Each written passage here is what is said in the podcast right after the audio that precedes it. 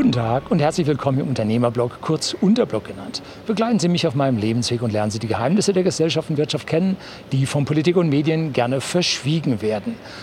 Wie Sie in meinem Video aus Singapur oder über Singapur mitbekommen haben, befinde ich mich gerade in Down Under, in Australien genauer gesagt. Und heute möchte ich Ihnen hier aus Canberra, der Hauptstadt des Commonwealth of Australia, ein kleines Video senden und zwar über den Staat Queensland. Queensland ist also ein Staat, einer von sieben Staaten und Territories, die sich in den Commonwealth of Australia zusammengeschlossen haben. Und der Staat Queensland liegt im Nordosten von Australien und reicht von der Küste Papua-Neuguineas bis ja nördlich oder südlich von Brisbane da schreibt sich Brisbane, oder haben wir mit Oxford Englisch als Brisbane gelernt. Aber der Australier ist da ein bisschen mundfaul und sagt Brisbane. Oder zu Sydney sagt er Sydney. Und so gibt es also hier einige Wortverschiebungen oder Lautverschiebungen, so ist besser. So, und dieses Queensland findet sich also im Nordosten und wurde ja durch James Cook als solches für die britische Krone 1770 in ja, in Besitz genommen. Entdeckt wurde Australien tatsächlich oben an der nordöstlichen Spitze durch einen Niederländer schon 1606. Aber der hat das Land nicht kassiert, sondern das haben die Briten gemacht mit der ja, ihrer großen weltbeherrschenden Navy konnten sie Australien, und zwar die Ostküste Australiens, dann 1770 zu ihrem ja, Empire hinzufügen. Es dauerte dann nicht lange, dann kamen die ersten, ja Siedler ist falsch gesagt, sondern es kamen Sträflinge. Das waren sowohl äh, weltliche Sträflinge als auch geistige Sträflinge, die sich also gegen die Krone aufgelehnt hatten, wurden dann verschifft und sahen ihr Heimatland nie wieder. Aber nach relativ kurzen Jahren, so um 1800, 25, 26, 27 kamen also dann die ersten freien Siedler nach Australien. Und zwar äh, bei, in Queensland war das in der Nähe von Brisbane, ganz dicht bei Brisbane. Brisbane war damals nichts. Ne? Da baute man dann die ersten Hütten. Und Brisbane nahm dann einen bestetigen Aufstieg. Und zwar durch das, was man im Landesinneren gefunden hatte. Und zwar war das auf der einen Seite Holz, und dieses Holz waren also rote Zeder zum Beispiel, die dort in diesen gesamten ewigen Wäldern, die sich dort in Queensland die Küste entlang ziehen, ja, Einzelstämme dort standen, die wurden dann herausgeschlagen, die Flüsse herunter äh, geflößt und dann dort ähm, ja, an der Küste verarbeitet, aber auch als Ganzes nach Großbritannien verschifft, sodass also hier die Kolonien zuallererst einmal tatsächlich was liefern konnten. Dann begann man das Land zu roden, Felder anzulegen und es begann eigentlich mit dem Zuckerrohranbau und später dann mit dem Bananenanbau. Zuckerrohr kannte man aus der Karibik. Zucker war ein sehr begehrtes Gut in der damaligen Zeit. Und dann kam man mit den Bananen, die dort auch vortrefflich wuchsen. Und so bekamen die Queenslander dann den Beinamen die Banana Benders, also die Bananenbieger, die hier dann äh, ja, von ihrer Scholle lebten. Der eigentliche Bereich, wo Australien fruchtbar ist, wo Australien die große Wirtschaft hat, ist die gesamte Ostküste ungefähr von Gladstone, das liegt ungefähr 600, 700 Kilometer nördlich von Brisbane, bis runter zur, äh, zur Küste südlich äh, Sydneys. Und dann praktisch gibt es eine Verbindung über Canberra quer durchs Land runter nach Melbourne. So diese ganze südöstliche Ecke ist zwar landschaftlich wunderschön und touristisch sehr interessant, trägt aber zum eigentlichen ja, Bruttoinlandsprodukt nicht so wirklich viel bei. Und in Queensland ging es dann hurtig weiter und man ja, hatte Rinderzucht geschafft, was sehr, sehr gut lief. Man hat äh, Schafzucht aufgesetzt, allerdings nur im südlichen Teil. Im nördlichen Teil ist für die Schafe viel zu heiß. Und so wurde nun aus Queensland eine stark agrar, äh, holzlastige Industrie oder Landwirtschaft. Und es ging dann weiter, als dann die ersten Dampfschiffe aufkamen um die Jahrhundertwende dann fand man im Inneren Australiens fand man Kohle und zwar vor allem dort in Südqueensland. Und diese Kohle ist heute noch ein riesiger Devisenbringer für Australien. Da werden also in Open Pits, in äh, offenen Löchern mit Radladern, mit Schaufelladern, mit 140 Tonnen wird also die Kohle zusammengekarrt, in die Eisenbahn gefüllt. Man sieht riesig lange Züge, wie ich auch mal hier Ihnen was einblende.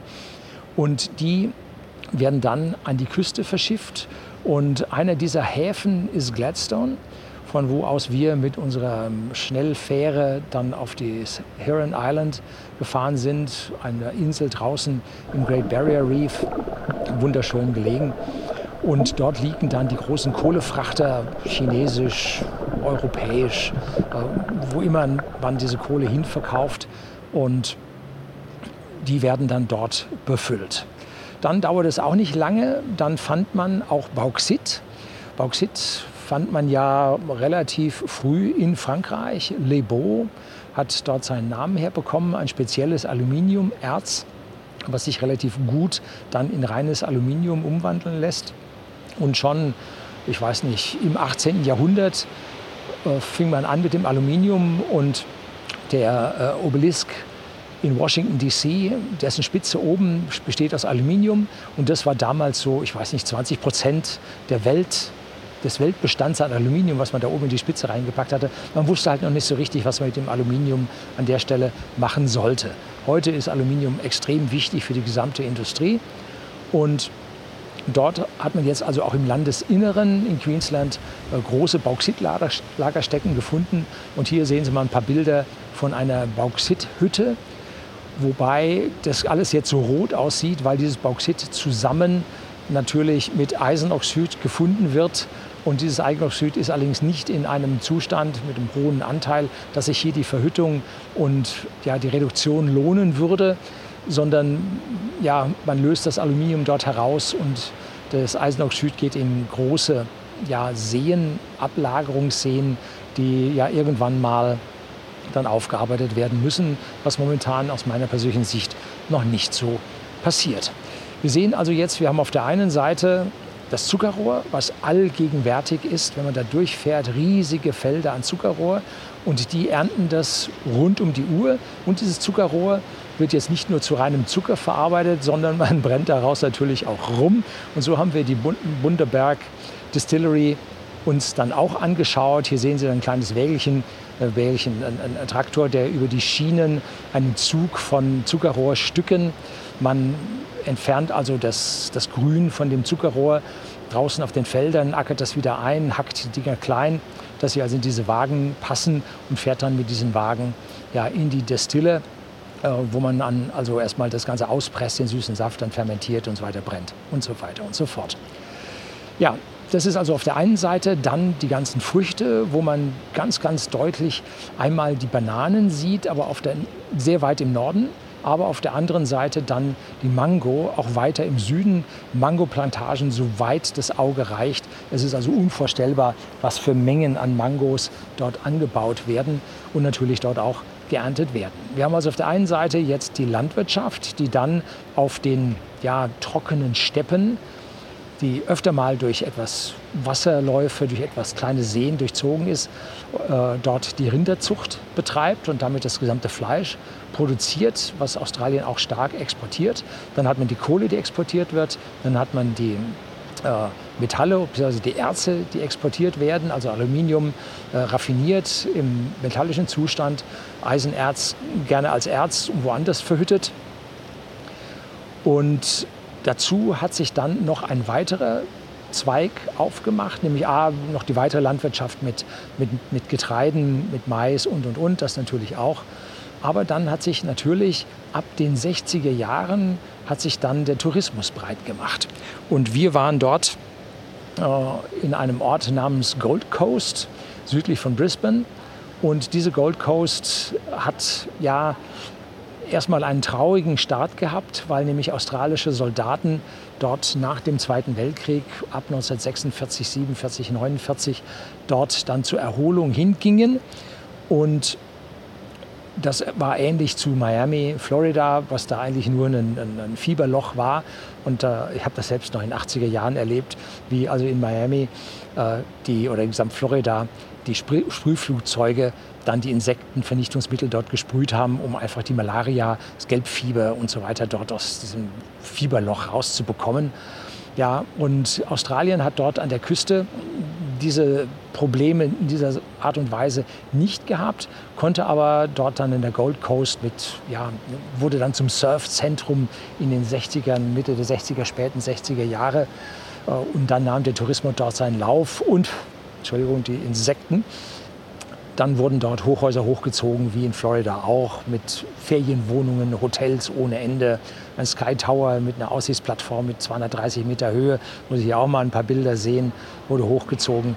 Und im Inneren dieses, äh, dieser Küstenregion, wo nun die Metropole Brisbane mit äh, Gold Coast und äh, Sun Coast im Norden sich gebildet hat, mit zusammen, ich sag mal, vier Millionen Einwohnern. Äh, ganz Queensland hat nur 5,5 Millionen Einwohner. Äh, sich dort das Zentrum gebildet hat, so hat sich dann im Landesinneren eine große Menge an Nationalparks gehalten, wo man sehr schön durch Regenwald gehen kann, wo man kleine Creeks hat, wo die Vögel auf die Jagd gehen nach Fischen, wo man noch alte rote Zedern sieht, wo man allerdings auch die Frühindustrialisierung mit einem alten Wasserrad, mit einer alten Mühle, wo also dann die ersten ja, mechanisierten Stämme gesägt wurden, äh, sich gebildet haben und wo jetzt, weil sie ein bisschen höher sind und es dort oben ein bisschen kühler ist, sich dann ja auch die wohlhabenden Leute dann ansiedeln. Also eine wunderschöne Gegend oberhalb von Brisbane mit einem riesigen Stausee, der unten dann die, ja, die Gold Coast mit Wasser, mit Frischwasser an dieser Stelle dann versorgt. Also ein, ein, ja, ein Staat, 5,5 Millionen Einwohner, ungefähr 30 Prozent sind eingewandert.